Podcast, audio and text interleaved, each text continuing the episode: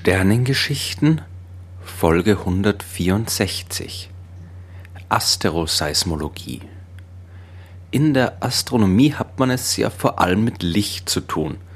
Fast ausschließlich mit Licht. Anders geht es ja auch kaum, da die Forschungsobjekte immer enorm weit weg sind. Man untersucht daher die elektromagnetische Strahlung, die uns auf der Erde von überall her aus dem Universum erreicht. Licht ist die absolut wichtigste Informationsquelle, wenn man etwas über den Kosmos herausfinden will. Aber auch der Schall spielt eine wichtige Rolle. Hören kann man das Universum zwar nicht, der luftleere Raum zwischen den Sternen und Planeten macht eine Ausbreitung von Schall unmöglich. Trotzdem ist ein Verständnis des Schalls wichtig, zum Beispiel wenn man genau wissen will, wie ein Stern funktioniert. Die Disziplin, die sich mit Sternen und Schallwellen beschäftigt, nennt man Asteroseismologie und sie ist unerlässlich, wenn man die Sterne verstehen will. In so einem Stern passieren ja jede Menge Dinge. Im Kern fusionieren Atome miteinander und erzeugen Energie, die nach außen dringt. Die Materie, aus der ein Stern besteht, das heiße Gas, das in diesem Fall Plasma genannt wird, weil es so heiß ist, dass die Atomkerne ihre Elektronen verloren haben, dieses Plasma ist ständig in Bewegung. Typischerweise ist die Materie auch nicht komplett homogen. In verschiedenen tiefen Schichten ist die Zusammensetzung unterschiedlich und es herrschen unterschiedliche Drücke und Temperaturen.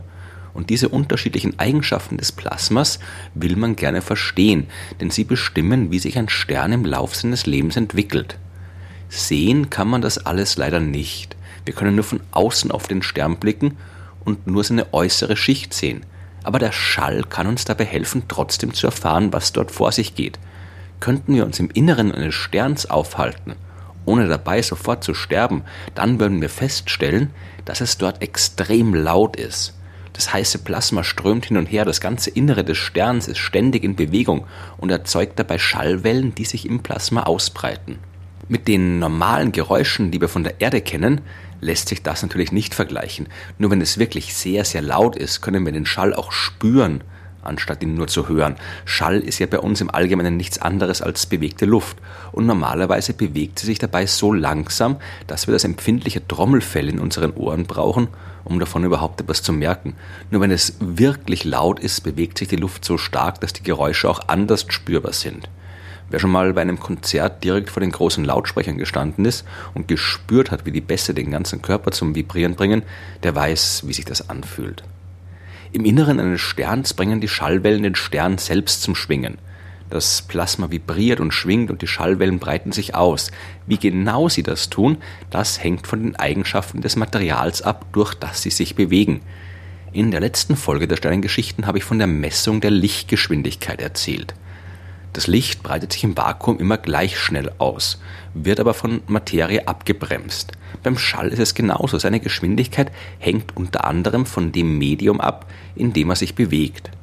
So wie die Erdbebenwellen im Inneren der Erde an den verschiedenen Gesteinsschichten reflektiert werden und uns damit erlauben, mehr über den inneren Aufbau unseres Planeten zu erfahren, so werden auch die Schallwellen in einem Stern an unterschiedlichen Schichten reflektiert oder abgelenkt.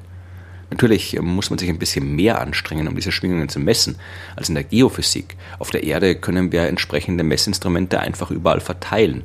Bei einem Stern ist das nicht möglich. Hier bleibt uns nur das Licht. Aber das reicht, denn der Schall hat Auswirkungen auf das Licht des Sterns. Die Schwingungen finden nicht nur tief im Inneren des Sterns statt, sondern reichen bis in die äußeren Schichten, also bis in die Photosphäre, aus der die Strahlung kommt, die wir schlussendlich beobachten können. Schallwellen unterschiedlicher Frequenz können unterschiedlich tief ins Innere des Sterns eindringen. Je tiefer sie gelangen, desto mehr Distanz legen sie unter der Oberfläche zurück und desto seltener kommen sie an die Oberfläche und können sie beeinflussen. Werden sie dagegen schon in geringerer Tiefe reflektiert, gelangen sie öfter zurück an die Oberfläche, während sie sich um den Stern herum bewegen. All das führt zu einer Überlagerung unterschiedlichster Schwingungen. Teile der Oberfläche des Sterns bewegen sich nach außen, während andere gleichzeitig nach innen schwingen, umgekehrt. So wie die Luft in einem Musikinstrument durch die Form des Tonkörpers auf unterschiedliche Art und Weise zum Schwingen gebracht wird und sich durch die Überlagerungen und Resonanzen verschiedenste Obertöne ausbilden, die jedem Instrument seinen charakteristischen Klang geben, so hängt auch der charakteristische Ton eines Sterns von seiner Masse, seiner Zusammensetzung, seinem Alter und all den anderen Eigenschaften ab, die man kennen möchte, um einen Stern zu verstehen. Die Schwingungen an der Oberfläche lassen sich nicht direkt beobachten, aber dafür indirekt messen. Einerseits durch die kleinen Helligkeitsveränderungen, die von ihnen verursacht werden. Ein Stern, der pulsiert, wird dabei ein kleines bisschen heller bzw. dunkler und die Helligkeitsveränderungen sind dabei wirklich minimal. Ungefähr so, als würde man von Europa aus ein Hochhaus in New York beobachten, bei dem in jedem Fenster das Licht brennt und nur eines davon ganz kurz mit einer Jalousie verdunkelt wird. Aber die Teleskope der Astronomen sind mittlerweile genau genug, um solche Schwankungen im Licht eines Sterns messen zu können. Andererseits kann man auch die Tatsache nutzen, dass die Schwingung ja eine Bewegung ist. Wenn ein Stern schwingt, bewegt sich ein Teil seiner Oberfläche auf uns zu und ein anderer entfernt sich von uns. Das Licht, das ausgestrahlt wird, wird dadurch beeinflusst. Die Lichtwellen, die aus dem Teil stammen, der sich auf uns zubewegt, werden ein bisschen gestaucht, die anderen ein bisschen gedehnt. Das ist der Doppler-Effekt, den man ja auch von den Sirenen vorbeifahrender Einsatzfahrzeuge kennt.